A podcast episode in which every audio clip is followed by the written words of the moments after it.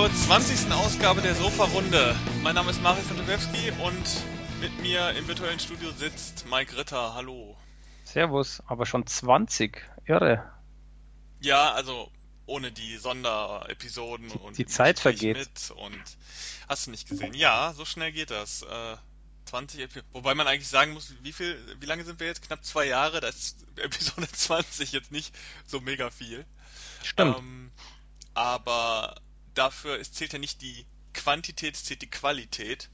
Und ich glaube, inhaltliche Qualität äh, bieten wir hier en masse auf. Ähm, erstmal schön direkt selber loben. Ähm, ja, wir sind wieder mit einer normalen Ausgabe da. Wir hatten ja letztes Mal eine Sonderausgabe und jetzt ähm, gibt eine normale Februarausgabe mit ein paar wunderschönen oder nicht so schönen Releases. Und ich würde sagen, wir steigen direkt ein, außer du hast noch irgendwas anderes zu sagen. Nö. Nö. Hallo. ähm, da ich heute nur ein Item habe, ähm, würde ich sagen, fängst du an. Kann ich tun. Also ich habe tatsächlich ein paar mehr, aber das ähm, ist mir jetzt bei der Auswahl schwer gefallen, weil ich habe eigentlich fast nur alte Titel. Also momentan ist es so ein bisschen der, der Hype anscheinend, äh, ältere Titel rauszubringen. Ähm, so nur als Beispiel, äh, Zardos kam als Blu-ray raus, der kam äh, vor einem Jahr schon als äh, Steelbook raus, ist ein uralter Film. Und da gibt's weitaus mehr, also ohne jetzt alle aufzuzählen.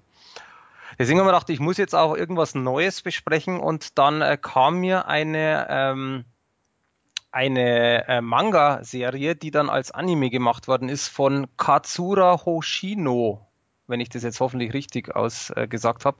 Das ist eine japanische Manga-Zeichnerin und ähm, die hat tatsächlich, und das fand ich sehr, sehr interessant, die hat mit 22 Jahren äh, eine Kurzgeschichte gemacht und hat dann irgendwie, also so genau habe ich es nicht recherchiert, hat quasi dann, dann irgendwie es geschafft, dass quasi das, äh, das meistverkaufteste Manga-Magazin äh, dementsprechend sie da quasi verpflichtet, und zwar das heißt korrigiere mich, wenn es falsch ist, Shonen Jump? Shonen Jump, ja, das ist der, ja. die haben sozusagen, glaube ich, auch Dragon Ball entdeckt und sowas. Oh, keine Ahnung. Also so genau habe ich nicht geguckt, aber zumindest die, die haben sie halt dann verpflichtet und die hat dann eben dieses, ähm, die erste Manga-Serie äh, gezeichnet und zwar nennt sich The Grey Man. Und äh, 2006 bis 2008 wurde das Ganze dann als Anime quasi verfilmt oder verzeichnet oder wie man auch immer sagt. Ja, und ich bin ja kein so ein Anime-Fan, wie du weißt, äh, aber da hat mich die Geschichte sehr, sehr interessiert. Und zwar, es geht im Endeffekt darum, äh, es, äh, der Protagonist ist der Alan Walker, der ist 15 und der ist ein Exorzist. Und äh, das ist quasi so, äh, es gibt einen schwarzen Orden und dieser schwarze Orden, da sind sehr, sehr viele Exorzisten, die gegen verschiedene, ich sag's jetzt mal vorsichtig, Monster kämpfen. Die nennen sich aber in dem äh, Film oder beziehungsweise in der Serie Akuma. Und es ist so, der Millennium Graf, das ist so der Oberbösewicht, gegen den alle kämpfen im Endeffekt. Der möchte die Welt aus den Fugen bringen und die Welt zerstören und äh, nutzt, und deswegen, ich fand die Geschichte eigentlich ziemlich cool. Er nutzt quasi trauernde Leute aus, ähm, die, jetzt muss ich es überlegen, also wenn du zum Beispiel, wenn dein Vater gestorben ist und du stehst vorm Grab, dann nutzt er diese Trauer aus, erscheint dir und ähm, sagt quasi dann, dass er den zurückholen kann, wenn du ganz laut seinen Namen äh, aussprichst. Und diese Energie, die du dann benutzt, um den Namen auszusprechen, äh, nutzt mit der Millennium Graph, um quasi den Verstorbenen wieder herzubringen und dann aber quasi als Akuma aufzustehen. Und Akuma sind quasi so, so eine Mischung aus Seelen und Maschinen, die halt diese Menschenseele quasi gefangen hält und dann aber eben Menschen töten wollen. Mhm. Also ich hoffe, du hast es verstanden. absurde japanische Geschichte, die wahrscheinlich auch irgendwie auf äh, religiöse, kulturelle Hintergründe basiert. Kann sein, also soweit habe ich nicht gegoogelt, äh, weil das war mir relativ jacke. Ich fand halt einfach nur die Geschichte ganz cool. Vor allem, ähm, das wird halt, und das finde ich auch ganz gut, es wird in der Serie halt ähm, sehr, sehr gut erklärt. Also mit, mit quasi mit diesem Millennium Graph, mit den ganzen Akumas. Und dann geht es im Endeffekt halt natürlich um den Kampf. Das heißt, äh, es gibt fast in jeder Folge Kämpfe gegen diese Akuma, also quasi Exorzist gegen Akuma oder mehrere. Ähm, diese Akuma selber haben auch die Möglichkeit, das fand ich ganz witzig, das, das ist auch offiziell so, die steigen ein Level auf. Also die werden besser quasi. Ähm, das heißt, wenn sie äh, zum Beispiel den Menschen, den sie, der, der sie selbst erschaffen hat, also der Trauernde, der im Endeffekt dann es erschaffen hat, wenn sie diesen Menschen töten, dann äh, steigen sie zum Beispiel schon ein Level auf, dann werden sie stärker, kriegen verschiedene Fähigkeiten. Und äh, das Fiese daran ist, und das ist eigentlich auch sehr interessant, dass die teilweise dann die Gestalt von dem Körper annehmen, sprich von dem Menschen, und dass eben viele sie überhaupt nicht mehr unterscheiden können. Ist es jetzt der Mensch oder ist es quasi diese Akuma, diese Maschine? Und äh, wie gesagt, und dann geht's halt wirklich um den ganzen Kampf und ähm, dann gibt's noch Begriffe wie Innocence, das ist zum Beispiel eine magische Kraft und so weiter und bla bla hin und her ohne jetzt da natürlich zu viel zu verraten. Im Grunde genommen fand ich die, die, die Geschichte sehr interessant, äh, die ganze, äh, die ganze Serie an sich finde ich auch sehr interessant. Ähm, es war so, dass die Zeichnerin 25 Sammelbände bis jetzt veröffentlicht hat und ähm, es gibt lustigerweise von dem Anime 103 Folgen. In Deutschland ist jetzt quasi erstmal äh, über Polyband die ersten 51 Folgen veröffentlicht. Und das ist eben quasi in der kompletten Box. Also deswegen schimpft sich das auch die Greyman Collectors Edition Folge 1 bis 51. Und das ist quasi, das sind acht DVDs in, ja, Collectors Edition finde ich ein bisschen überspitzt, weil da ist nicht viel drin. Im Endeffekt ist es die, so, so ein Pappschuber, wo man dann quasi die DVDs rauszieht. Also gerne dann auf meinem Artikel schauen, da habe ich Fotos gemacht und ein Episodenguide in, in der Form von einem kleinen Minibuch. Und äh, das war's dann. Aber jetzt mal davon abgesehen, wer Animes mag, natürlich dieses, wie du schon sagst, dieses ganze Abgedrehte und so weiter, der soll auf alle Fälle äh, einen Blick reinwerfen, weil es schon ziemlich cool ist, auch von den Kämpfen her. Ähm, es geht halt sehr viel um die Kämpfe natürlich. Ich persönlich fand die ganz gut, weil mich im Endeffekt, wie du schon selber auch immer wieder sagst, dass ich ja eigentlich gar nicht Fan davon bin, aber mich hat das ganze, die ganze Geschichte eigentlich interessiert. Was mir nicht so ganz gut gefallen hat, war einfach so die, ähm, ja, das ist teilweise ziemlich zäh. Es wird zwar sehr viel erklärt am Anfang, das ist äh, geballte Power. Ähm, weiß ich nicht, ob man das so machen hätte müssen, hätte man sich vielleicht ein bisschen mehr Zeit lassen können. Aber ich finde halt, dass einfach, es gibt mittendrin Folgen, die sind einfach so uninteressant, die sind so langweilig und äh, natürlich, die, die Folgen dauern ja nicht ewig, aber äh, trotzdem ist es ja so, dass du selbst bei diesen typischen 20, 25 Minuten Folgen da einfach irgendwo dann sagst, oh nee, das ist jetzt, ist jetzt so schwachsinnig, will ich nicht, brauche ich nicht. Und das zieht sich halt zum Schluss der Serie äh, von diesen 51 Folgen immer mehr hin. Also ich fand zum Schluss halt immer mehr äh, Episoden, die einfach langweilig sind. Also ich finde halt, die lässt nach. Und das finde ich halt sehr, sehr schade. Wohlgemerkt, ich habe eine 7 von 10 gegeben, weil tatsächlich die Kleine von uns, die ist ja jetzt fast 14, äh, total drauf abgefahren ist. Und wir haben dann auch drüber gesprochen und sie fand die richtig geil, auf gut Deutsch. Und ich eher so mittelmäßig, deswegen habe ich quasi mich selber so als Schreiberling auf, habe ich mich auf eine 7 committed quasi. Ja, du bist auch einfach nicht die Zielgruppe mehr von diesem, Richtig. von diesem Anime. Das ist ja so, geht ja so in so eine Naruto und, und Dragon Ball Richtung alles so ein bisschen.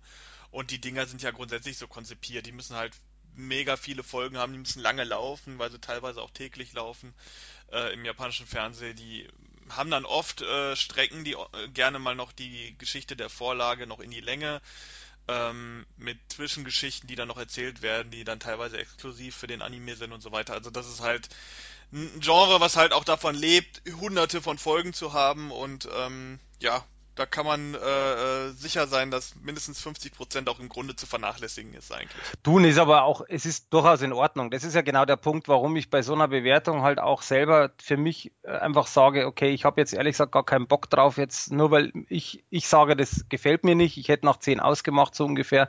Äh, deswegen gibt es eine drei. Deswegen war ja auch der Punkt, wo ich gesagt habe, ich nehme auf alle Fälle die Meinung auch der Kleinen mit. Und ähm, wie gesagt, ich fand sie nicht schlecht. Äh, gibt trotzdem in meinen Augen mit Sicherheit auch in dem Anime-Bereich was Besseres. Ich habe auch vorher mal ein bisschen gegoogelt und das fand ich sehr interessant, weil ich äh, ein Forum gefunden habe, ein Anime-Forum, die haben diese Serie komplett zerlegt, also Einzelheiten, worum geht's, unrealistisch, unrealistisch, blau hin und her. Und äh, da zum Beispiel waren auch die Meinungen komplett auseinander. Also einer äh, meinte, das ist für ihn das Beste, der hat auch alle äh, Bände zu Hause und alles schon quasi in Buchform oder in, in Bandform gelesen und jetzt halt auch die Anime-Serie geguckt. Der nächste schreibt, das hat er auch, aber dafür ist es nicht wieder der Vorlage. Der übernächste sagt, er fand sie voll langweilig. Und ich glaube, das ist einfach genau bei sowas wenn man auf dieses Thema steht, und das fand ich halt ziemlich cool, einfach dieses Exorzistenthema mit Kombination mit Maschinen und also so Altertum mit Maschinen irgendwo, dann äh, sollte man auf alle Fälle schauen. Wenn man von Haus aus mit Animes nichts anfangen kann, äh, ist sowieso vorbei. Und wenn ich sage, ich mag jetzt eher so diese Richtung jetzt Naruto oder Pokémon oder was auch immer, also irgendwas, was mich die Geschichte anspricht und nicht sowas, dann sollte man natürlich auch die Finger davon lassen. Aber ich glaube deswegen auch, jeder, jeder wird für sich selber mit Sicherheit äh, einfach da den Konsens finden. Und vor allem auch bei mir im Artikel ist ja ein äh, Video eingebaut. Ähm, es ist von Volume 4, weil die wurden auch einzeln äh, veröffentlicht, die DVDs. Ist ein Trailer. Auch mal reinschauen, weil da sieht man, glaube ich, schon relativ gut, das Ganze macht mich jetzt an oder das Ganze macht mich nicht an. Okay, ähm, dann haben wir auch mal wieder ein, eine Anime-Serie. Ähm, im Podcast ja. drin. Ja, eine das, Sache noch, bevor du jetzt schon wieder das Ruder übernimmst. ja. ähm, ich fand, äh, ich finde zum Beispiel den Preis sehr fair. Also das möchte ich noch kurz ansprechen, weil wir ja immer wieder auch bei Animes, vor allem ja du, wenn du diese gemacht hast, auch den Preis in Anführungszeichen bemängelst, in Anführungszeichen. Äh, die Serie kostet momentan bei Amazon, wohlgemerkt, es sind acht DVDs, ist komplett, äh, dieses Komplettpaket kostet momentan 35 Euro. Und äh, im Endeffekt für 1000, also über 1000 Minuten finde ich das mehr als fair. Und da merkt man halt einfach wiederum auch den Unterschied. Das Ganze lief über Polyband und die haben generell schon mal ganz andere Preise, als wenn das direkt über ein Anime-Label läuft. Hast du denn äh, mal gerade so im Kopf, was haben die noch für Animes rausgebracht? Weißt du da irgendwas? Ich grad, ach, guck mal hier. Soul Eater haben die rausgebracht. Nicht so viel, aber schon ein bisschen was, ja. Ja, ich muss sagen, wenn ich immer so gerade so durchklicke, tatsächlich ähm, sind die Preise etwas humaner von denen. Ja, das meine ich eben. Und das ist, das ist für mich halt auch so eine Geschichte, wo ich äh, wo ich jetzt für mich einfach sage, wenn ich eh ähm, da so, hm, weiß nicht, ob das was für mich taugt oder schon, ganz ehrlich, dann kann ich mir für 35 auch mal das leisten und sagen, gut, gefällt mir doch nicht so, dann verkaufe ich es wieder und muss nicht gleich für sowas dann 100 Euro hinlegen oder sowas, was ja zwischen 50 und 100 Euro ein Preis ist, was ich teilweise schon hinlegen kann für diese Masse. Ja, das stimmt, das stimmt. Ähm, das ist auf jeden Fall ein Verkaufsargument für die Serie.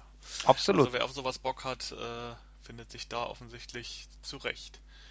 Ähm, ja, ich habe jetzt auch etwas, was genau in die andere Richtung geht. Und zwar einen Film, einen sehr aktuellen Horrorfilm, der lief auf dem Fantasy Filmfest im letzten Jahr. Nennt sich The Crucifixion und äh, wird jetzt oder wurde jetzt am 1. Februar ähm, von Tiberius Film veröffentlicht. Mm, das ist ein Film. Ja, also äh, schon auf dem Fantasy Filmfest äh, hat er so ein bisschen Kritik über sich ergehen lassen, weil auch dieses Jahr ein relativ starkes Line-up auf dem Fantasy, äh, letztes Jahr natürlich, sind ja schon 2018, ähm, schon ein sehr starkes Line-up auf dem Fantasy Filmfest war und da ging dieser Film tatsächlich ein bisschen unter und konnte sich der Kritik auch nicht so ähm, verwehren. Äh, es ist ein Film über Thema Exorzismus. Äh, das schreit schon das Cover, das schreit der Titel, das schreit die Inhaltsangabe. Es geht um einen, ähm, um eine Journalistin, eine, eine relativ religionskritische Journalistin, eigentlich eine ganz angenehme Hauptfigur, ähm, sowas mal auch in einem Film zu haben, die ähm, einem äh, Todesfällen nachgeht, äh, und zwar Todesfällen basierend auf fehlgeschlagenen Exorzismen in Rumänien und äh, die hat dann von ihrem Chefredakteur die Gelegenheit bekommen, sich da mal zu informieren und da mal zu recherchieren.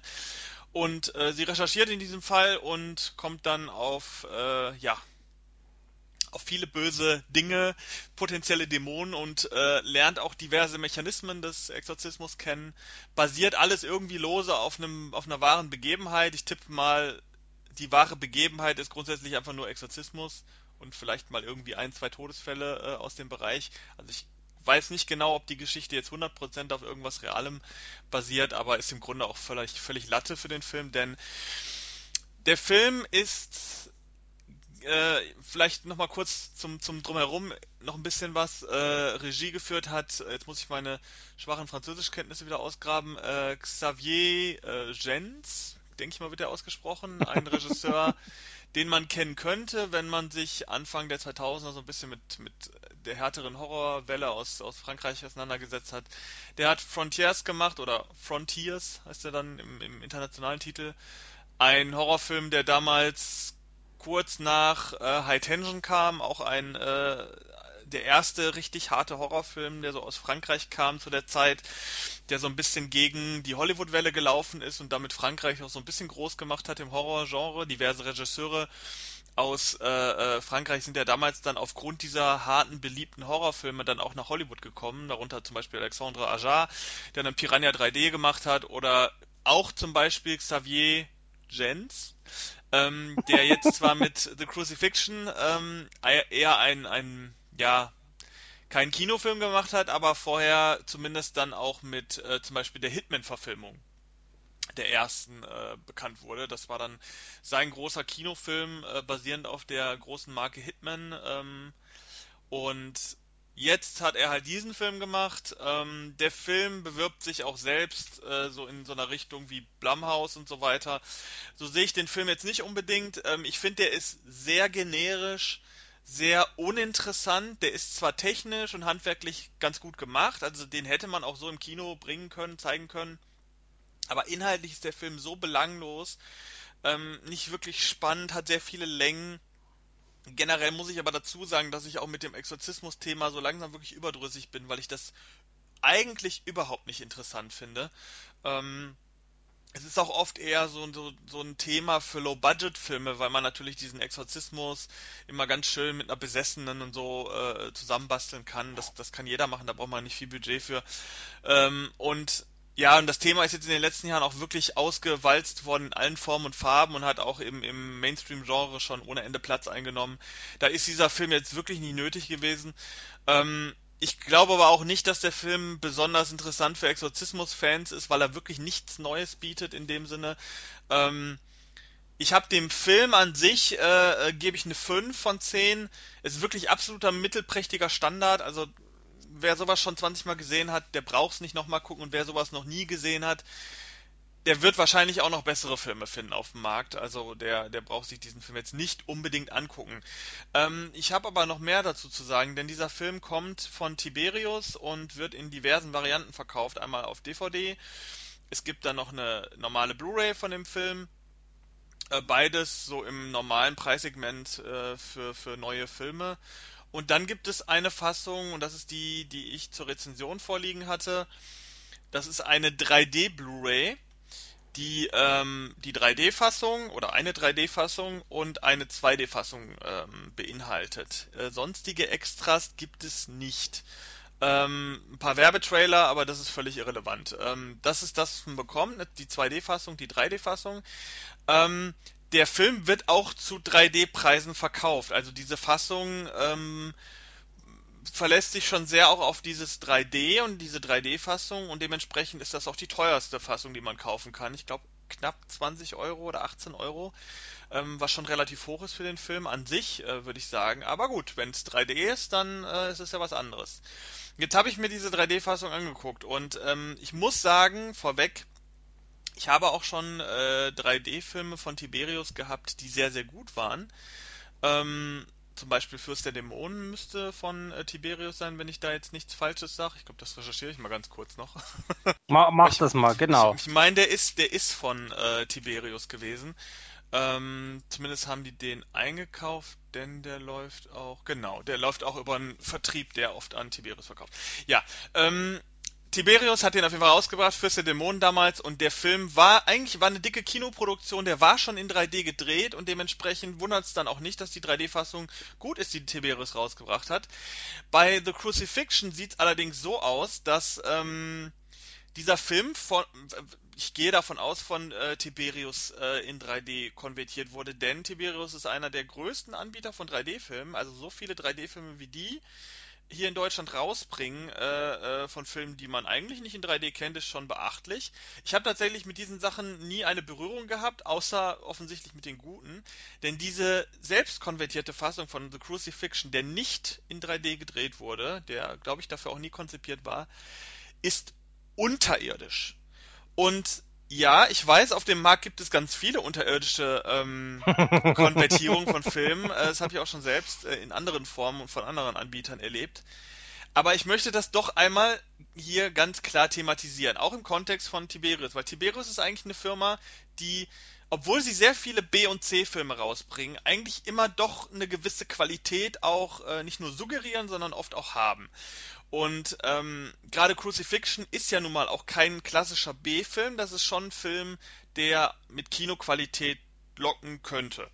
Und äh, diese 3D-Konvertierung ist wirklich eine absolute Frechheit. Also man hat, vielleicht für die, die sich sowas noch gar nicht vorstellen können, die sowas mit sowas noch keine Berührung hatten, man hat einfach das 2D-Bild eine Ebene hinter den ja, Bildschirmrand sogar sozusagen verfrachtet. Also das ist, als wenn man in einen Kasten guckt, wo einfach eine Leinwand drin ist.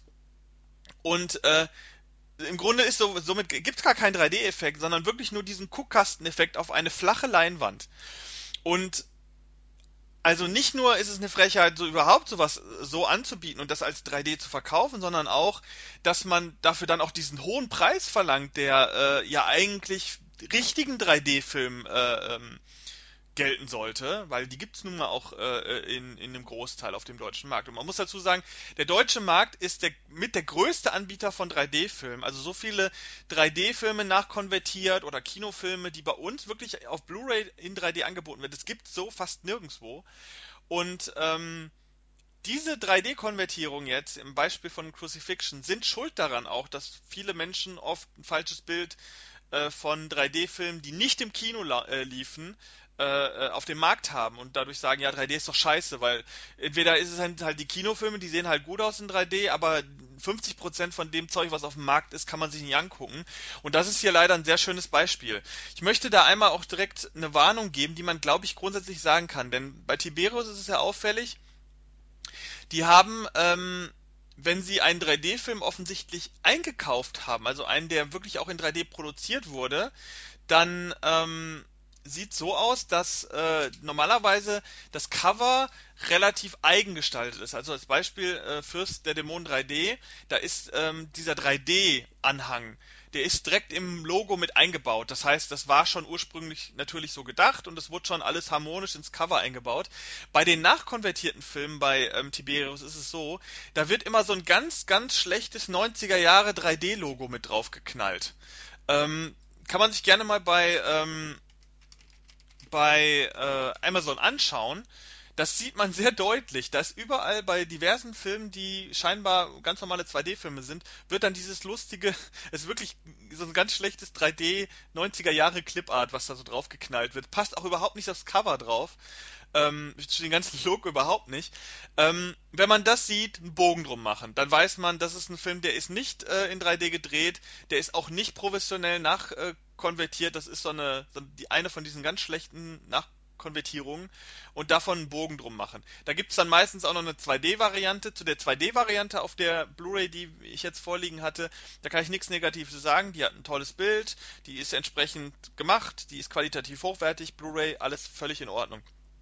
Deswegen kann ich diese Veröffentlichung jetzt auch nicht völlig abkanzeln, weil der Film ist mittelprächtig, die 2D Blu-ray zumindest ist sehr solide. Nur dieser 3D-Anhang, mit dem auch auf dem Cover geworben wird und der offensichtlich auch der Grund ist für den höheren Preis, ist eine Frechheit. Also wer glaubt hier einen coolen Exorzismusfilm in 3D zu bekommen, ist nicht der Fall. Holt euch, wenn ihr den unbedingt haben wollt, ähm, die 2D-Fassung und damit reicht's. Äh, ich grundsätzlich bin ein großer 3D-Fan, das wissen ja inzwischen alle Hörer, die hier zuhören. Äh, ich habe schon viel über 3D, ich bin auch einer der letzten 3D-Fans, glaube ich, in Deutschland. Aber sowas äh, schnürt mir wirklich die Kehle zu, da werde ich wütend, wenn ich, wenn ich das sehe. Gerade wenn, wenn sich diese, diese Billigkonvertierung, die rein für, für einen Marketingzweck benutzt wird, dann auch noch so krass auf den Preis auswirkt. Also, ähm, wie gesagt, es gibt auch andere Anbieter, die so schlechte 3D-Konvertierungen äh, für irgendwelche Standard B 2D-Filme machen, aber normalerweise sind die Blu-rays dann nicht teurer. Also ich habe hier auch ein paar liegen, die haben so eine schlechte 3D-Konvertierung und ich gucke dann doch eher meistens die 2D-Variante da drauf, aber die haben dann also einen Bruchteil gekostet. Die haben dann kosten dann 10 Euro und haben halt diese Billigkonvertierung mit drauf aber äh, das war's dann. Aber einen Film mit so einer schlechten Konvertierung zu einem Preis anzubieten, wo normalerweise die richtigen 3D-Filme mit angeboten werden, das muss nicht sein. Also große Warnung vor Crucifixion 3D und eine mittelprächtige Warnung vor der 2D-Variante kann man machen, ist mittelprächtig, aber absolut kein Horrorfilm, den die Welt gebraucht hat. Leider. Das waren meine letzten Worte dazu. Ich bin jetzt so perplex, ich weiß gar nicht, was ich dazu sagen soll. Bist du noch da, wollte ich schon fragen. Ähm, ja, ich weiß nicht, du hast ja wahrscheinlich auch schon mal eine, eine schlechte 3D-Konvertierung vorliegen gehabt. Also eine wirklich bewusst schlechte. Also ich kann nur soweit sagen, ich äh, ähm, finde viele, und da geht es mir nicht um Tiberius, sondern viele 3D-Konvertierungen absolut grausam. Und ich finde wahnsinnig wenig ähm, Filme, die oh, nein, anders gesagt, ich finde selbst normale Filme, die in 3D gedreht sind, teilweise sehr unspannend. Ja, aber da immer muss, drauf an. Da muss ich aber sagen, äh, ich, ich, nur jetzt, um, um ein direktes Beispiel noch zu bringen, einer der äh, schlechtesten 3D-Konvertierungen, die so im Kino als schlechteste wahrgenommen werden, ist ja zum Beispiel Kampf der Titanen. Das ist ja ein relativ sehr hochbudgetierter äh, Trash, Edeltrash, Actionfilm, der dann in 3D nachkonvertiert wurde und wo viele sich auch beim Kino-Release und auf Blu-ray dann geeinigt haben, okay, diese Konvertierung ist echt nicht cool. Aber man muss dazu sagen, selbst diese Konvertierung ist ein ganzes Stück besser als das, was man hier auf, bei Crucifixion geboten bekommt. Also wirklich, da ist 3D zumindest erahnbar, beziehungsweise man hat zumindest dieses Pappaufsteller 3D. Also man hat dann so verschiedene 2D-Ebenen, die so ein bisschen von, voneinander äh, äh, sich, sich abheben, wo man sagt, okay, sieht aus wie so ein Papp, äh, wie, wie Pappaufsteller, ist nicht so richtig 3D. Aber bei Crucifixion ist ja wirklich nix 3D, außer diese 2D-Fläche, die sich so ein paar Zentimeter hinterm Bildschirm befinden. Also ich verstehe, was du meinst, aber ich glaube, da muss man noch mal so ein bisschen differenzieren, was das angeht. Ja, mag durchaus sein. Also was ich eigentlich generell sagen wollte, ist, dass ich wenige 3D-Filme richtig gut finde. Und ähm, deswegen, wenn, wenn ich jetzt in diese Richtung gehe, also sprich, wenn man sagt, äh, man möchte mal schnell ähm, einen 3D-Film, der jetzt viel 3D bietet. Pop-out-Effekte gibt's ja eh sehr selten. Äh, das ist meine, meine Erfahrung.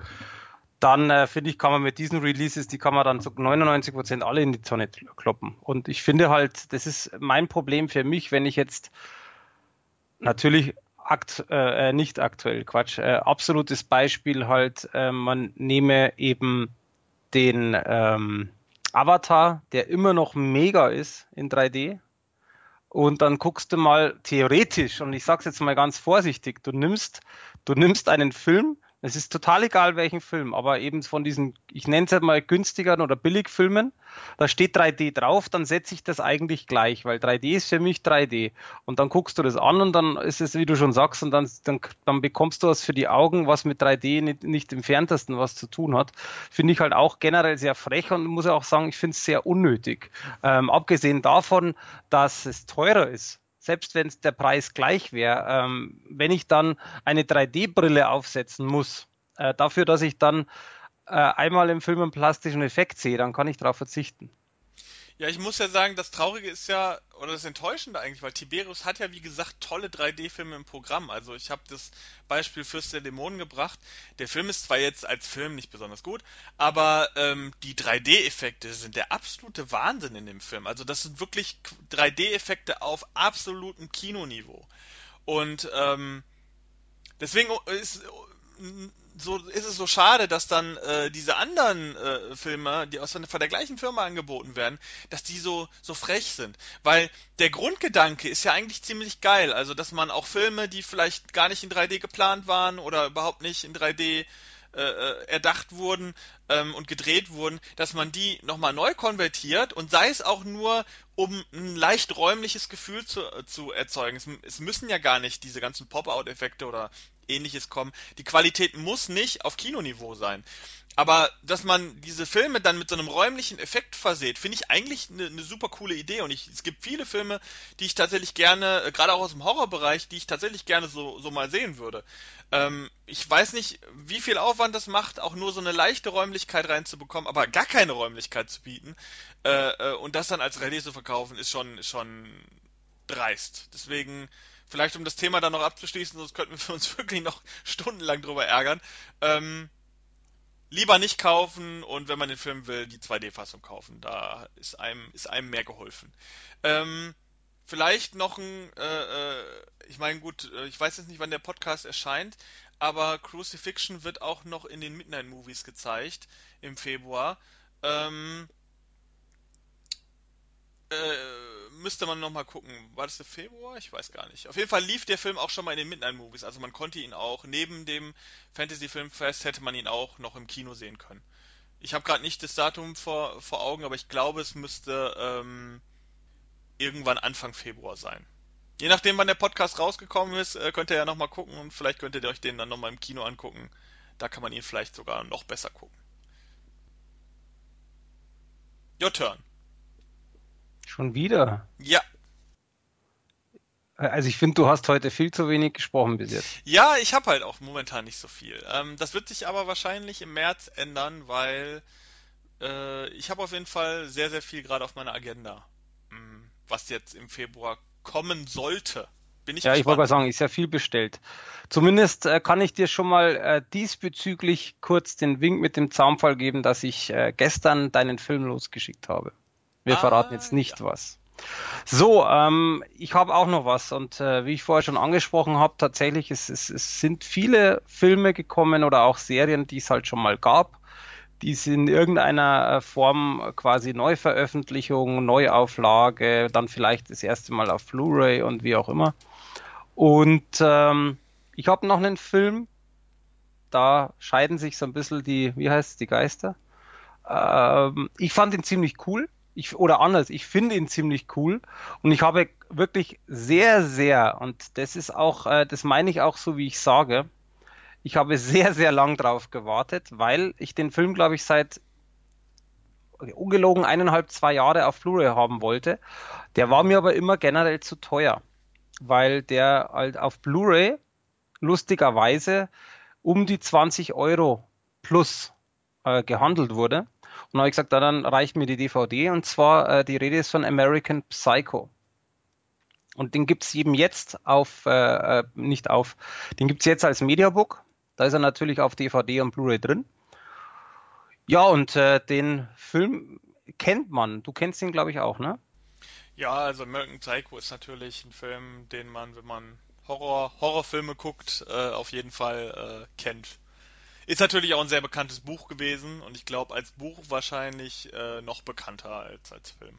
Also zumindest unter unter Interessenten dieses Genres. Kann ich ehrlich gesagt gar nicht sagen. Das Lustige ist, ich wusste, also du wirst jetzt wahrscheinlich lachen, aber ich wusste tatsächlich bis, äh, bis jetzt nicht, dass es da mehrere Romane gibt. Ähm, Habe ich jetzt auch mal er- ergoogelt. Aber äh, lange Rede, kurzer Sinn. Also das ist im Endeffekt 1991 ist quasi der Roman erschienen und ähm, der wurde lustigerweise auch indiziert, also der Roman selbst. Und äh, sechs Jahre später wurde dann dieser Roman, also diese Indizierung wieder aufgehoben. Und Ich glaube, äh, das ist auch ein Grund, warum der so bekannt ist, der Roman, weil das mag sein, ja. schwingt immer mit, wenn man über den Roman spricht. Das mag durchaus sein, ja. Und äh, 2000 erschien dann eben quasi der Film und zwar einmal mit Christian Bale, den ich ja generell sehr gerne mag und wo ich auch sagen muss, ich finde persönlich, und ich bin mir sicher, ich bin nicht der Einzige mit der Meinung, dass der Film nur funktioniert, weil er die Hauptrolle spielt. Ja, mm, Ja, werden wir ja gleich noch äh, mit, einem, mit, mit einem anderen Bezug nochmal anders thematisieren. Also ich finde ihn äh, auf gut Deutsch, ich finde, er macht den Film. Auf jetzt mal so kurz vereinfacht. Es geht im Endeffekt darum, kurz, äh, wer den wirklich nicht kennt, es geht darum, äh, der Patrick oder Patrick Bateman, das ist eben Christian Bale, ist äh, in New York ansässig, Investmentbanker, unglaublich sportlich, also wirklich Sixpack und jeden Tag was auch immer. Ich glaube, am Anfang wird es sogar äh, erklärt, dass er spricht quasi ja mit dem Publikum und sagt, was er tut und er macht irgendwie 1000 Sit-ups am Tag und also irgendwie total krass. E, e egal, ob es realistisch oder unrealistisch ist. Ähm, er ist extrem der Sportfanatiker, er ist der, er ist der Schönling, er macht sich seine Haare im Spiegel und so weiter und so fort. Und ähm, das geht aber so weiter. Das heißt, äh, er möchte generell zur Elite gehören. Teilweise tut er es auch, hat halt nur ähm, teure Anzüge, Designeranzüge und alles drum und dran. Er ist halt da sehr, sehr eitel. Seine Freundin Evelyn, die Reese Witherspoon, die man ja auch kennt, äh, liebt ihn halt total, möchte heiraten, Kinder, bla bla und ihm interessiert es eigentlich gar nicht. Äh, er ist halt einfach mit ihr zusammen, weil er mit ihr zusammen ist und äh, hat halt eher Bock, dass er die beste Freundin von ihr vögelt. Also das ist so mal die Kurzgeschichte, wer er ist.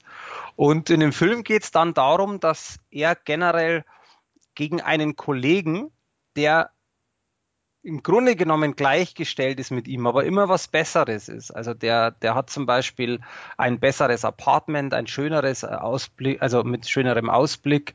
Er hat mehr Freunde, der spielt Golf. Also das sind so Sachen, ob das jetzt besser oder schlechter ist, sei dahingestellt. Für ihn selbst ist es einfach ein großes Problem, weil er einfach da auf gut Deutsch neidisch ist.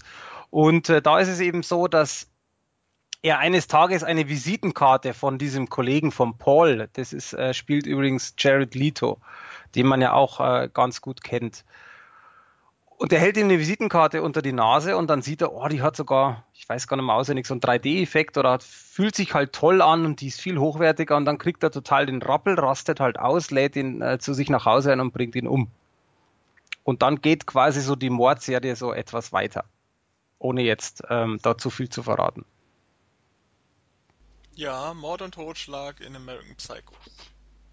Genau, so kann man es mal so kurz äh, ähm, ausdrücken.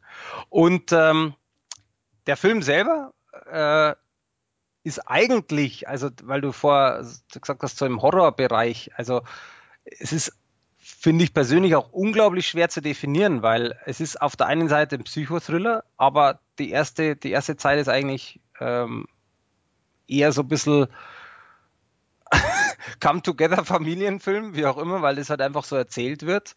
Äh, es ist ein Drama mit drin, also deswegen ist es, diese äh, Katalogisierung ist gar nicht mal so einfach. Aber im Grunde genommen würde ich sagen Psychothriller, der sich halt wirklich von Zeit zu Zeit steigert, weil das halt wirklich so ist, dass er, dass er im Endeffekt ähm, ja er ist nie normal, wenn man es so sieht, aber er ist halt anfangs noch ein relativ angenehmer Typ, der dann immer extremer wird.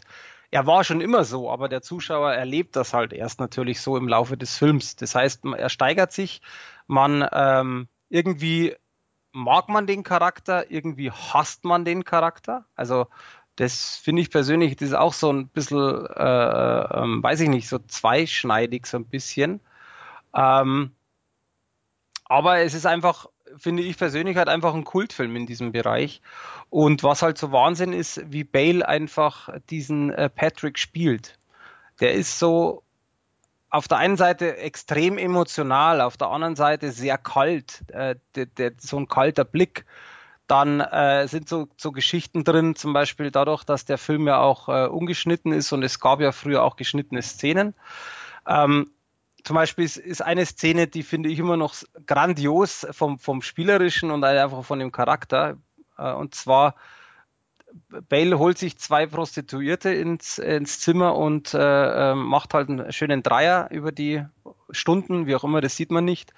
Ähm, nimmt die eine von hinten und schaut sich noch schön den Spiegel an und, und macht dann quasi, also zeigt ihm selber, wie gut äh, quasi, wie viel Muskeln er hat im Spiegel, währenddessen er die andere nimmt. Und da siehst du halt einfach auch, was er für ein Charakter ist, was er eigentlich auch für ein Charakter Schwein ist. Und da sind so Szenen drin, die er halt einfach mega geil spielt. Und wo du auf der einen Seite sagst, der ist so unsympathisch, dieser Charakter. und irgendwie dann doch nicht. Und das finde ich halt ehrlich gesagt so, ich bin mir sicher, oder ich für mich, ich glaube, es hätte kein anderer Schauspieler so gekonnt wie er. Ist jetzt meine Meinung äh, zu, zu dem Ganzen. Und äh, deswegen gefällt mir der Film auch so gut, weil die, die verschiedenen Settings sind ganz cool. Er ist halt immer mit dabei, er ist halt wirklich die tragende Rolle. Und es gibt halt auch teilweise sehr, sehr coole Kamerafahrten, die etwas länger sind, ohne eben äh, mit irgendwas, äh, also ohne Schnitte quasi. Und das finde ich auch immer beeindruckend, wenn man wirklich dann äh, eben nicht nur äh, kurze Szenen hat, sondern mal ein paar Minuten Szene ohne Schnitt, weil dann merkt man halt einfach auch, wie gut dann die Choreografie und alles drumherum war. Ist ja nicht bei jedem Film gleich, aber da ist es etwas, was man auch in meinen Augen erwähnen kann. Zur Veröffentlichung selbst, äh, es ist ein Mediabook, die Blu-ray selber ist im Endeffekt gut. Äh, man merkt natürlich das Alter an. Also man, der, der Film hat ja fast oder beziehungsweise jetzt äh, 18 Jahre auf dem Buckel. Das ähm, ist halt nun mal einfach so. Es gibt Szenen, die haben extremes Bildrauschen, die meisten sind relativ klar, aber das Bildkorn generell kann man nicht, das kann man sich nicht wegdenken. Das ist einfach da. Finde ich persönlich jetzt aber nicht ganz so schlimm. Äh, Deutsche, englische Tonspur sind relativ gleich, allerdings äh, auch halt mit wenig Effekte. Äh, das ist halt auch etwas, wo man, finde ich, persönlich mehr nutzen hätte können, aber auch hier spielt natürlich das Alter einfach eine Rolle. Und äh, Koch selber hat ja ein Mediabook veröffentlicht. Ist quasi vorne ziemlich cool, weil er halt als schreiender Charakter drauf ist. Also ich finde das auch ein sehr schönes Cover. Das ist total schlicht, ohne irgendwie sonst besondere Schnörkeleien oder so, drei Schauspielernamen, Titel eher schreiend aus. Finde ich cool, ohne dass man jetzt ein Artwork zeichnen muss oder sonst irgendwas. Hinten drauf natürlich Standardgeschichte und innen drin halt äh, Booklet mit äh, den Discs, also sprich DVD-Film, äh, DVD Extra und Blu-ray-Film. Was ich immer ein bisschen sch schade finde oder, oder schlecht finde, äh, Punkt A, dass es keine J-Card gibt, also sprich hinten eine, eine so eine Kartonage quasi, die teilweise ja bei den Mediabooks einfach draufgeklebt oder reingelegt ist, dass man eben das Mediabook beidseitig irgendwie bedrucken kann und diese ganzen Extras, Bilder und die Inhalte der DVDs einfach abnehmen kann. Das macht Koch ja im Grunde genommen gar nicht. Ist halt da gewöhnungsbedürftig. Äh, ich finde es halt schade, weil man kann natürlich theoretisch aufs Mediabook zwei Seiten irgendwie mit Artworks machen oder zwei Bilder oder zwei Covers und kann natürlich dann sich das aussuchen. Ähm, sei dahingestellt.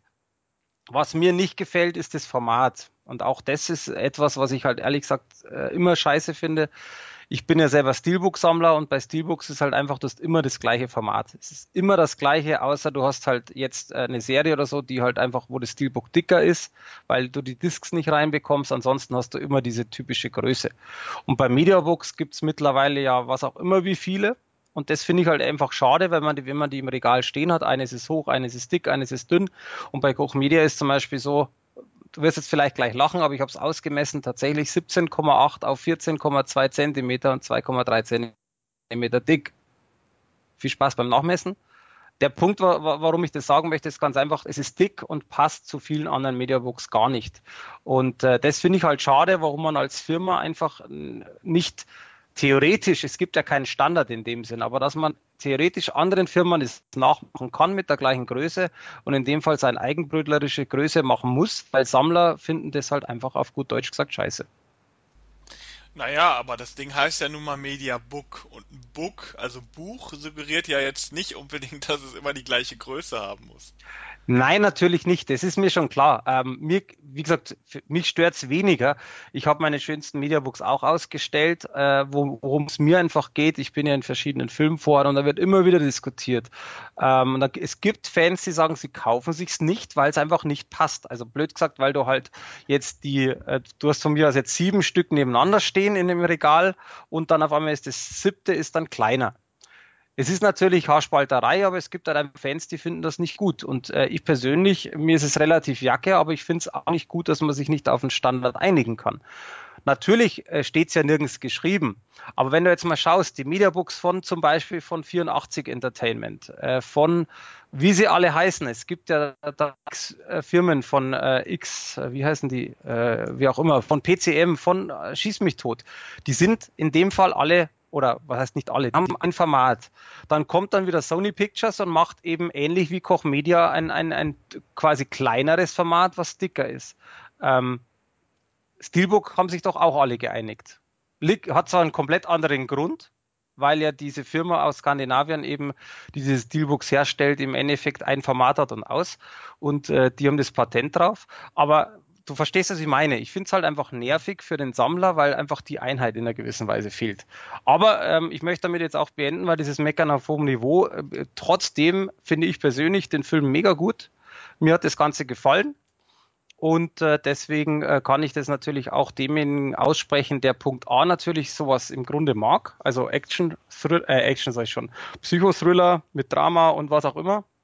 Natürlich Punkt B, der Christian Bale mal in einer etwas anderen Rolle sehen möchte, weil die Rolle finde ich ziemlich einzigartig, äh, was da angeht. Und Punkt C natürlich für einen Mediabook-Sammler, aber gut, die werden es eh schon alle haben. Release war im Endeffekt 25.01., also noch sehr, sehr jung. Und bei Koch Media sind die Limitierungen ja nicht so hoch wie bei manchen, äh, nicht so niedrig wie bei manchen anderen. Das heißt, man sollte das noch problemlos kriegen und ich kann es auf alle Fälle empfehlen. Und aufgrund des Gesprächs, was wir vorher hatten, übrigens, ich werde mir jetzt den zweiten Teil bestellen, weil den kenne ich noch nicht. Ja, ähm, das ist ja so mein Berührungspunkt mit Psycho. Also ich habe, ähm, ähm, also ich habe den Film mal irgendwann gesehen vor, äh, keine Ahnung, einigen Jahren.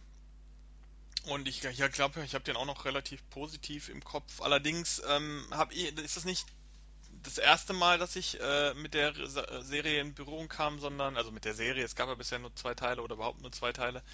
Ich habe, als ich mal, als ich jünger war, deutlich jünger, 12, 13, irgendwie so in der Richtung, äh, habe ich den zweiten Teil sogar verhältnismäßig oft gesehen. Ähm, der lief nämlich sehr oft im Fernsehen und der ist äh, auch ab 16 freigegeben. Äh, ich sehe gerade, der, der erste Teil American Psycho ist auch ab 16. Ähm, ja. Und der zweite Teil ist mit Mila Kunis in der Hauptrolle und William Shatner in der Nebenrolle. Ähm, der ist eher so auf so einer, ja, so einer Teenie-Schiene geht er so ein bisschen, ähm, College und Young Adult und so weiter. Ähm, ist ein bisschen harmloser, ist ein bisschen lockerer, ist längst nicht mehr so Horror, wie ich den ersten äh, empfand. Also der erste ist natürlich auch aufgrund seiner des, des Härtegrades natürlich eher Richtung, äh, auch ähm, Richtung Horror zu, zu sehen. Aber Und wo hast du denn, das ist genau, wo, wo horrorst du dich denn da? Ich finde, da ist kein einziger Horrorelement so richtig drin, außer tatsächlich eine Szene, die ich jetzt nicht, auf die ich nicht eingehen möchte. Aber sonst finde ich da keinen Horror dabei. Nein, aber das ist ja so, die, da, da ging ja dann, in die Richtung ging ja auch dann der zweite Teil eher, weil man sich aus dem ersten Teil so dieses, dieses Slasher-Konzept, also einer nach dem anderen wird grausam umgebracht äh, hat man sich so ein bisschen übernommen. Der zweite Teil, da sieht man es auch ein bisschen deutlicher auf dem Poster. Der ist auch äh, wird auch deutlich mehr noch als als Slasher-Film so ein bisschen verkauft. Man, also man könnte zumindest denken, dass es ein Slasher-Film ist. Ähm, und bei dem ersten Teil, ja, natürlich ist es in erster Linie irgendwo ein Thriller, aber ähm, der Film ist schon so hart und grausam und böse in manchen Momenten, dass ich den schon auch in Richtung Horror einordnen würde. Und sei es jetzt klassisch die Bezeichnung Horror-Thriller. Ähm, weil Horror ist, wie ich schon mal gesagt habe, nicht immer nur Grusel und Buhu, sondern auch äh, äh, das Abstoßen und Abstoßen des Zuschauers. Das stimmt. Und ja. ähm, das macht American Psycho ja in vielen Szenen. Und es geht ja gar nicht mal nur um die Gewalt, sondern es geht auch darum, dass der Charakter äh, auch abstoßend ist und so abstoßend ist, wie es nur geht. Ähm, man kann den Film ja jetzt nicht so klassisch einordnen. Thriller kennt man ja oft auch mehr so als eine härtere Variante eines Krimis. Ähm, also oft hast du Thriller natürlich auch immer äh, im, im Konzept mit äh, Polizei ermittelt gegen einen Killer oder gegen einen Wahnsinnigen oder irgendwas, ne, so in dieser Richtung. Mm, und ja, ja. Äh, aus dieser Warte kann man ja American Psycho 1 jetzt nicht unbedingt sehen. Also gerade auch die Identifikation mit dem Killer äh, funktioniert ja auch auf eine gewisse auf eine gewisse Art ähnlich wie auch beim Ursprungspsycho zum Beispiel ähm, von äh, Alfred Hitchcock, was ja auch ähnlich ist, nur mit einer anderen Thematik. Ähm, wo man, wo man halt dem, dem Killer folgt, sozusagen, über weite Strecken.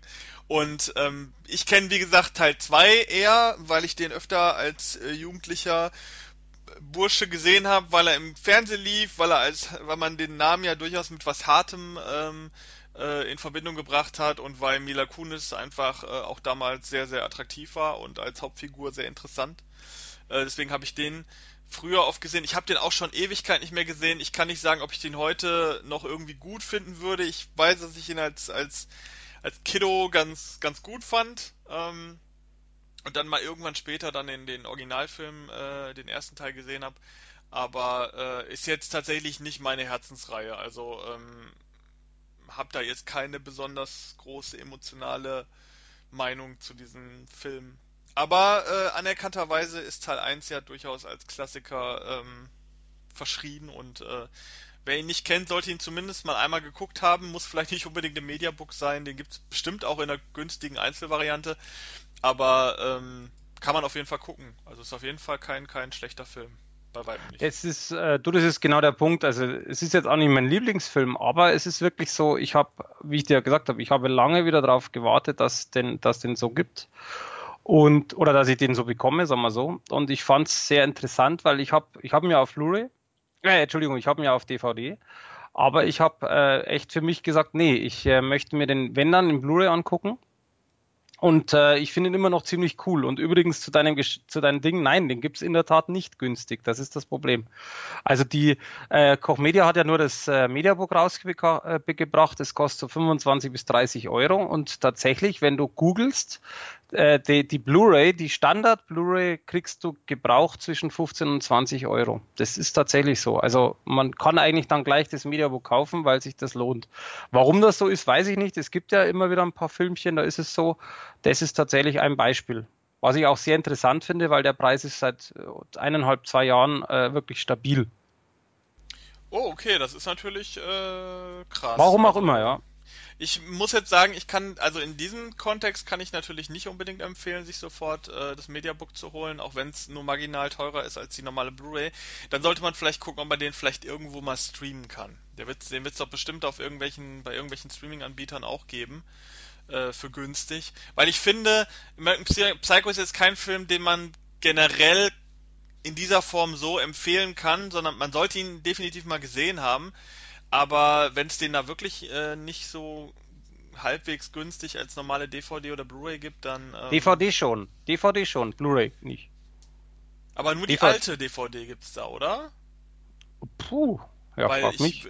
ich sehe jetzt hier, ich, ich gucke gerade mal so parallel, da gibt's halt äh, eine von Concord, eine, eine alte Blu-ray, ja, äh, genau, alte DVD. Die. Ja, die kostet gebraucht, also bei Amazon immer noch äh, 14,79, was ich Ja, genau, das sehe ich auch gerade. Warte mal. Äh, da bin ich auch gerade drauf. Ich meine, die wird es bestimmt auch günstig gebraucht irgendwie bei eBay nee, oder du hast, du hast dich verguckt. Geben. Neu 1479 äh, gebraucht ab 276. Ah, okay, also gebraucht kriegt man es auf jeden Fall günstiger. Also, wie ja. gesagt, sollte man sich dann mal äh, zumindest in der Form mal angucken und dann kann man sich ja immer noch entscheiden, ob äh, man Interesse an diesen ganzen Bonusmaterialien äh, ähm, hat, weil wie gesagt, der Film ist schon was eigenes und der ist auch nicht für jedermann. Man kann nicht grundsätzlich sagen, jemand, der Thriller oder Horrorfilme äh, äh generell gut findet, äh, äh, der muss sich den unbedingt, also der muss den unbedingt mögen. Er sollte ihn schon gesehen haben, aber mögen ist immer eine andere Frage. Und ähm, da muss man dann schon gucken, ob man mit dieser Art von Thriller was anfangen kann. Du sowieso, das ist genau der Punkt. Der ist halt sehr speziell, der Film. Ähm, nach wie vor wird sich auch nicht ändern. Äh, ich finde es einen coolen Film. Und ich finde, wie gesagt, alleine der Christian Bale macht einfach den ganzen Film. Aber natürlich kann man genauso sagen, wenn ich den nicht kenne, dann schaue ich mir den quasi erstmal so ein bisschen an. Und äh, wenn ich merke, mh, hm, nicht so ganz meins, gut, dann kann ich mir den Kauf natürlich sparen. Apropos, ich habe mir tatsächlich gestern auch äh, einen Film mit Christian, Christian Bale angeschaut. Äh, ähm, The Dark Knight Rises. äh, Habe ich gestern ist, gesehen. Ist etwas anderes. ja, ist ein bisschen was anderes, aber ich bin jetzt generell keiner, der viele Christian Bale-Filme guckt. Ich weiß ehrlich gesagt nicht warum. Mich sprechen oft die Filme an sich nicht so an von ihm. Ich mag ihn eigentlich trotz eigentlich schon ganz gern als Schauspieler.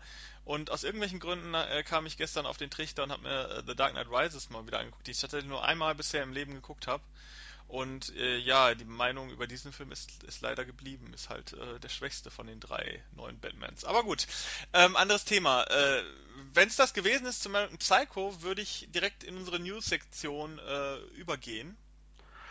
Du mach ruhig, du weißt ja, ich kann ja mich teilweise totquatschen, also von dem her ist alles gut.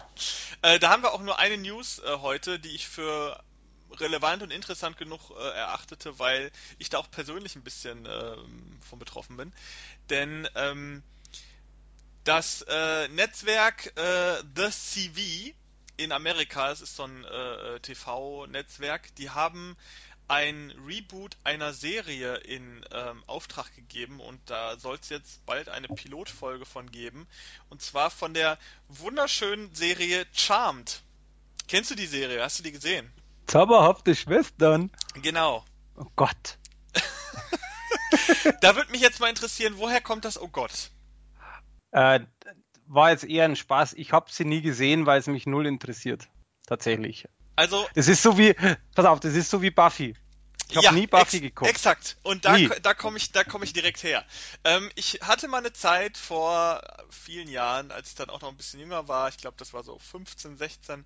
Da war ich total into Buffy. Du bist jetzt 19, weil äh, vor vier, fünf Jahren, äh, 15, äh, ja. Habe ich vier, fünf Jahren gesagt? Nein, äh, auf jeden Fall war ich 15 bis 16 Jahre alt damals, als das, äh, als das Thema bei mir war. Da habe ich Buffy wirklich gesuchtet. Ich habe alle, ich habe mir plötzlich alle Staffeln gekauft mit DVD. Die habe ich auch immer noch rumliegen äh, und schmeiß die ab und an mal rein. Ähm, Buffy ist äh, so ein Phänomen gewesen, was mich total gepackt hat äh, eine Zeit lang. Und ähm, nachdem ich dann Buffy durch hatte, alle, ich weiß nicht, zehn Staffeln gibt's da, glaube ich, oder so, ähm, habe ich dann eine, eine, Serie gesucht, die so ähnlich ist. Und äh, da ich da noch nicht so auf, auf Angel abgefahren bin, ähm, habe ich dann mal Charmed ausprobiert. Und aus irgendwelchen Gründen habe ich tatsächlich auch diese Serie komplett durchgeguckt äh, im Nachgang und muss tatsächlich, ich hatte auch, äh, weil die Serie lief lange Zeit auf, ich glaube auf Pro 7, äh, immer mal so zu Zeiten, wo man zufällig mal reinschaltet und man hat es dann gesehen, denkt so, ach, was ist das denn da? Und dann hat man weitergeschaltet.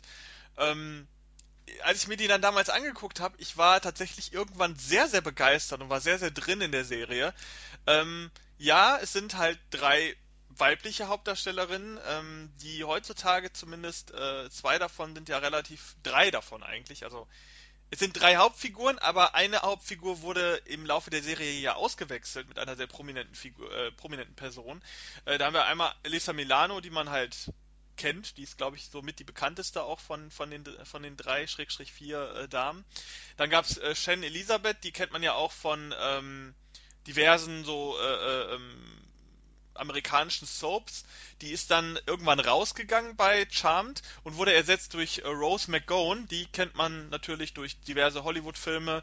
Ähm, jetzt auch durch diese MeToo-Debatte, wo sie sich sehr, ähm, also diese, diese Belästigungsdebatte im, äh, im Umfeld von äh, Weinstein und so weiter, wo sie sich sehr hervortut durch ihr, ihr Engagement. Und ähm, sie hat halt auch bei Grindhouse zum Beispiel äh, in dem Film Planet Terror die Hauptrolle gespielt. Also die kennt man aus sehr krassen Hollywood-Filmen. Die hat halt auch sehr lange damit gespielt, beziehungsweise ich glaube, das war so mit auch ihr Anfang oder zumindest hat man sie da das erste Mal so richtig wahrgenommen. Und die Serie ist ja sehr lange gelaufen, von 1998 bis 2006, äh, acht Staffeln sogar, also sehr, sehr erfolgreich. Und ich mochte die damals sehr gerne. Ich mochte die, die Mädels ganz gerne, die da mitgespielt haben. Ich fand die Geschichten sehr, sehr interessant. Die waren auch teilweise sehr, sehr innovativ. Ähm, worum ging's da? Ja, es sind halt drei Hexen, äh, beziehungsweise drei äh, äh, ähm, Schwestern, die irgendwann rausfinden, dass sie äh, Hexen sind und dann äh, in, in ihrem Alltag damit zu tun haben, dadurch, dass verschiedene böse Kräfte versuchen, auf sie einzuwirken.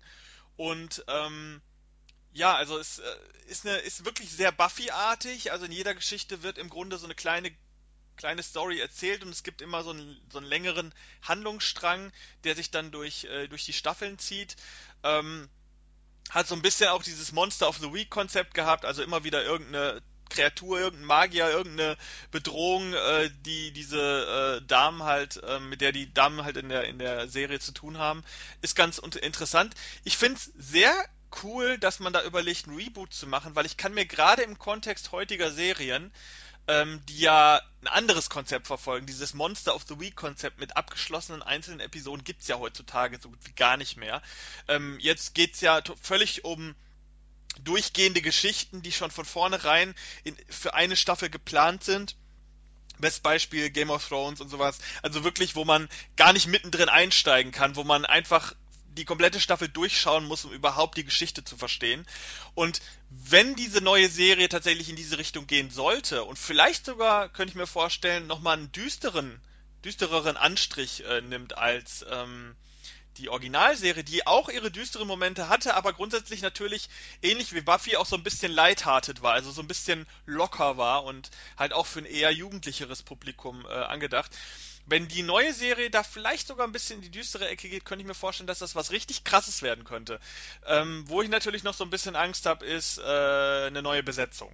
Also man ist natürlich völlig auf diese alte Besetzung getrimmt, die auch einfach aus extrem guten Schauspielerinnen äh, bestand. Und jetzt kommt was Neues. Ich habe ehrlich, ehrlich gesagt noch keine Informationen, wer da so angedacht ist für, für die Besetzung. Es sollte ja mal ähm, vor längerer Zeit schon mal die Serie gerebootet werden. Ähm, das ist dann irgendwie ist dann irgendwie vergangen oder ist irgendwie verwelkt und jetzt äh, macht man es nochmal. Finde ich cool. Äh, jetzt mal eine Frage an dich, weil zu Charme kannst du jetzt glaube ich nicht so besonders viel sagen, aber generell mal für dich, wie stehst du zu diesen ganzen Reboots, die in letzter Zeit kommen? Also es gab ja eine neue Staffel von ähm, Akte X, jetzt nicht ein klassisches Reboot, aber es wird auch halt auch eine alte Serie wieder hervorgekramt und wieder in irgendeiner Form neu inszeniert. Ähm, jetzt kommt ja auch dieses Roseanne, äh, äh, diese neue Roseanne-Staffel, die ja auf eine gewisse Art auch irgendwie ein Reboot ist, weil ne, in der originalen äh, Ende, im originalen Ende von Roseanne sind ja irgendwie mal die Hälfte der Besatzung gestorben oder weg oder sonst was und jetzt wird das alles wieder auf Null gesetzt so ein bisschen. Wie, wie stehst du zu diesen, zu dieser Neuauflage von alten Serien? Schwieriges Thema, ehrlich gesagt. Also ich finde jetzt, weil du es angesprochen hast, Akte X zum Beispiel habe ich gesehen, äh, habe ich alle komplett zu Hause, weil ich einfach Akte X ganz gut finde. Ich bin kein Mega-Fan, aber ich habe äh, die, die Staffel sehr günstig, äh, die Staffel sag ich schon, die, die ähm, Komplettbox sehr günstig gekriegt und musste die haben und halt dann die Elfer einfach dazu. Ich fand die gut, ähm, habe die mit meiner Freundin geschaut und äh, die fand die auch gut. Also das ist äh, so, ein, so ein Beispiel für uns, wie es funktionieren kann. Im Grunde genommen finde ich es halt aber, ja, was heißt kritisch, ist auch ein bisschen falsch. Ich finde es, ja, ich sage jetzt mal doch, ich sage kritisch. Ich finde es teilweise ein bisschen kritisch, einfach weil ähm, ich glaube, es kann durchaus funktionieren, aber die Story muss einfach passen. Und zum Beispiel diese, ich überlege gerade, wie sie hieß, da gab es ja auch jetzt eine neue, die Full House, äh, hieß ja dann Fuller House, glaube ich, ne, die mhm. neue. Die äh, habe zum Beispiel, ich habe meine Freundin geguckt, die erste Staffel, und fand die richtig gut. Ich habe eine Folge mitgeguckt und konnte weder lachen noch weinen noch irgendwas. Ich fand es leider total grauenhaft. Ich habe mir ähm, die ersten Folgen angeguckt. Ich fand die Originalserie irgendwie super. Die war immer schon irgendwie cheesig und merkwürdig, aber ich fand die trotzdem irgendwie unterhaltsam immer. Aber die neue fand ich ganz grauenhaft. Wie gesagt, ich, ich war da emotionslos äh, und habe auch gesagt, ich werde da nicht mehr weiter gucken. War jetzt halt einfach nicht meins. Und sie, wie gesagt, sie fand es ziemlich gut und ähm, ich denke mal, oder das ist einfach meine Meinung, wenn, wenn man es gut macht, dann habe ich überhaupt kein Problem damit. Dann finde ich es auch cool, dass sowas kommt. Äh, aber auf, ich sag's mal so, auf Zwang irgendwas fortsetzen, neu zu machen, wie auch immer, ähm, nur weil ich jetzt immer noch quasi mit dieser, mit dieser Welle, sage ich jetzt mal, schwimmen möchte, das äh, finde ich persönlich, das kann halt sehr schnell in die Hose gehen. Aber im Grunde genommen, warum denn nicht? Ich meine, wenn es früher funktioniert hat und man macht es jetzt neu anders oder man setzt es anders fort, wie auch immer, warum soll es denn dann nicht funktionieren? Das ist doch, finde ich cool. Ja, also ähm, sehe ich auch so. Ähm, ich finde das ganz interessant und äh, jetzt bei Charmed werde ich auf jeden Fall ähm, werde ich auf jeden Fall mal dranbleiben und gucken, was daraus wird, wenn die Besetzung, die neue Besetzung gut ist. Bei so einer Serie fällt sowieso mit der Besetzung. Also äh, dadurch, dass das ja wirklich auch ein Reboot ist und man da was ganz Neues machen möchte und äh, wenn man schon ein Problem mit der mit der Hauptbesetzung hat, dann funktioniert die Serie auch bei Fans, glaube ich nicht.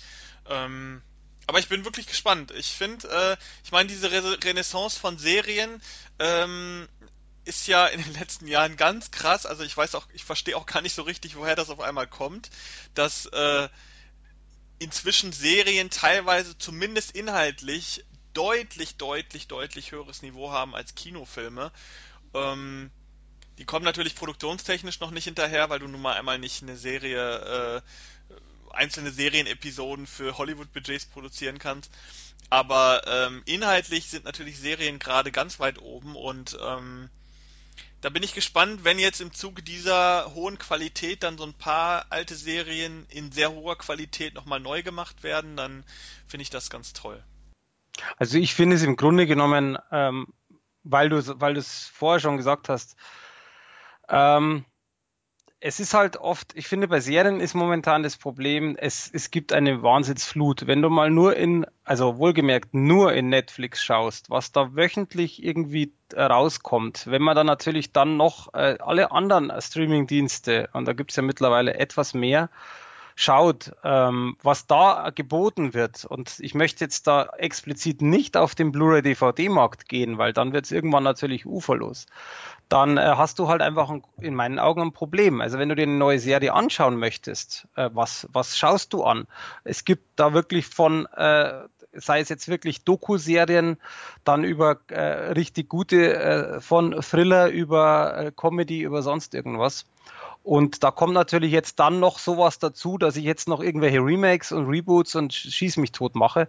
Das heißt also, die Serienflut im Grunde genommen ist eh momentan, und das unterstreicht das, was du gerade gesagt hast, dass die von der Qualität also auch halt wirklich schon das oftmals, nicht immer, aber das Filmniveau weitaus überschritten haben, ähm, weil natürlich Serien momentan der absolute Hit ist. Wie gesagt, das siehst du ja bei ähm, siehst du ja bei dem äh, bei aktuellen Titeln.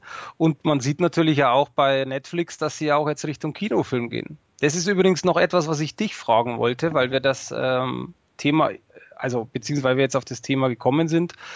Was hältst du davon, dass jetzt Netflix äh, den Leuten oder beziehungsweise den Kinos auch noch äh, Filme wegschnappt? Ähm, also erstmal ist ja, ich, ich denk mal, du äh, spielst auf dieses ähm, auf, auf dieses Beispiel von, wie heißt denn dieser Film nochmal? Ähm, ich glaube, im Deutschen heißt der Auslöschung.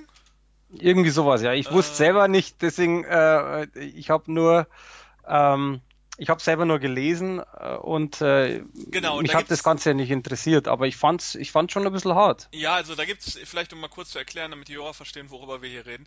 Es gibt diesen Film, oh Gott, jetzt muss ich das aussprechen, äh, Annihilation, Annihilation, Ähm, Im Deutschen wird der Film Auslöschung heißen. Das ist ein Science-Fiction-Film, basierend auf einem Buch mit ähm, Natalie Portman in der Hauptrolle und ähm, unter anderem auch Oscar Isaac und äh, Tessa Thompson und so, also ein sehr krass besetzter Science-Fiction-Film.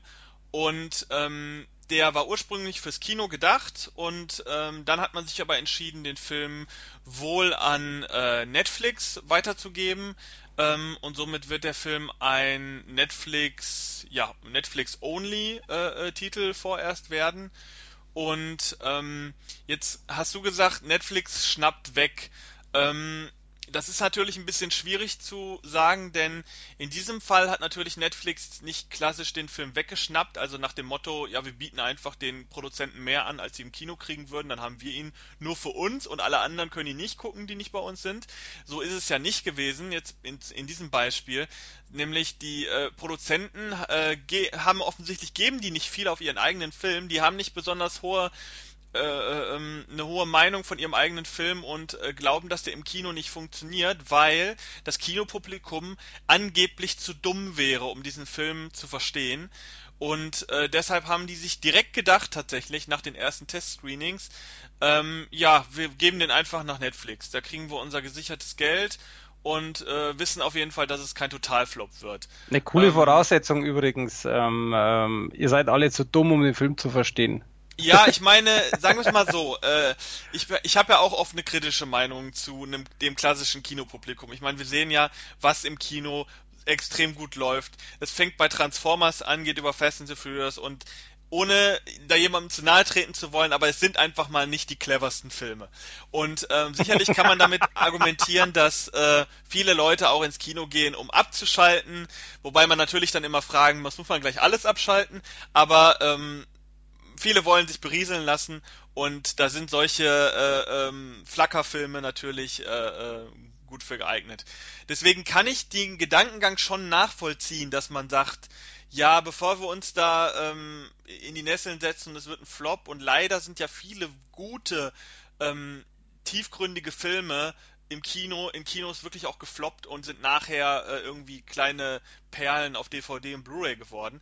Aber ähm, man kann den Gedankengang man kann ihn schon nachvollziehen. Und nimm mal jetzt ein Beispiel, vor ganz vor kurzem erst, Blade Runner, der neue Film, die, die, der zweite Teil, ähm, ist total gefloppt im Kino, weil die Leute oder die, das Kinopublikum dafür einfach nicht gefunden wurde. Das ist ein ganz äh, aufwendiger, teurer Film gewesen, sehr hochwertig inszeniert, mit einer ganz krassen Besetzung, die selbst einen Star Wars-Film in die, in die Schranken weist.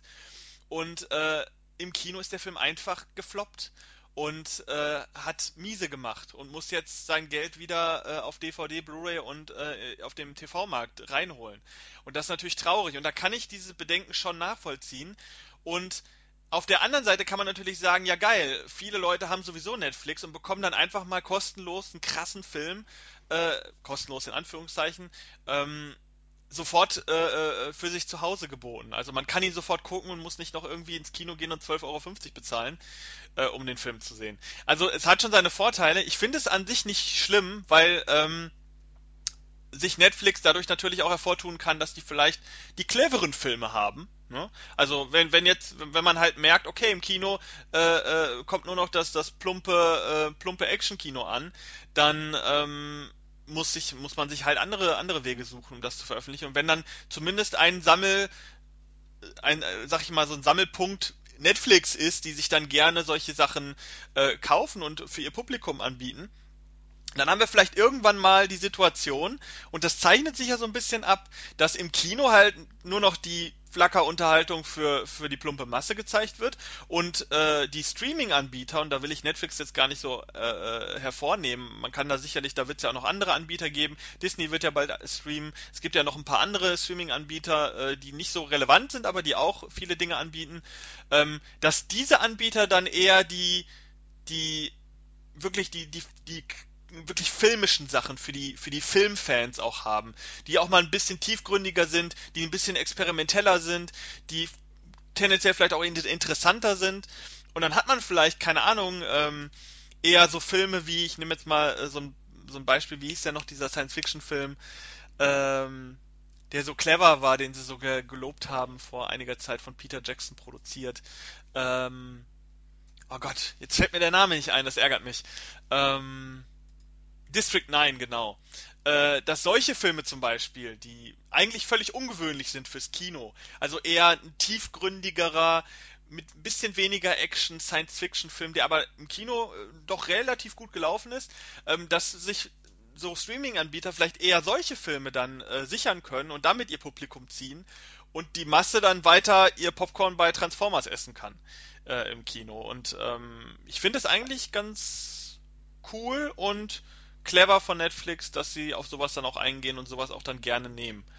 Ähm, dumm sind halt die Produzenten, die dafür ohne Ende Geld ausgeben und dann äh, erst beim ersten Testscreening feststellen, hu, das ist aber ein bisschen zu plump für unsere Ziel, äh, ein bisschen zu ähm, schwierig für unsere Zielgruppe. Äh, das ist natürlich dann dumm. Dummheit der Produzenten, was soll man machen? Aber ähm, bist du denn jemand, also du sagst ja selber, du gehst eigentlich gar nicht mehr ins Kino. Also eigentlich müsstest du ja dann von dieser Entwicklung äh, positiv angetan sein. Ja, ist auch so. ich finde es ich find's im Grunde genommen, ich finde es prima, weil, ähm, genau wie du gerade äh, angesprochen hast, ich, ähm, ich gehe nicht mehr ins Kino, wobei ich gehe mit Sicherheit mal wieder ins Kino, aber momentan habe ich da eigentlich überhaupt keine Lust drauf. Und äh, ich habe zum Beispiel auch diesen ähm, Bright angeguckt. Sagt äh, dir was, ich oder? Hab ihn, ich habe ihn mir auch angeguckt. Kurze, und kurze Review machen oder? Äh... Nö, sollen sich die Leute selber anschauen, weil. Ja, ich sag's ich trotzdem, ich fand ihn grauenhaft. Ja, und ich fand ihn nämlich, also wir fanden ihn ganz gut. Ähm, okay.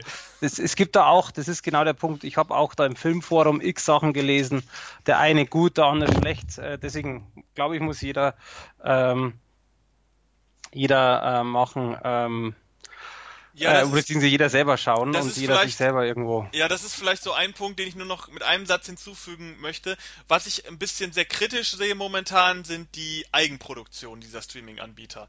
Weil da äh, bin ich in, in den letzten Jahren leider sehr stark enttäuscht worden.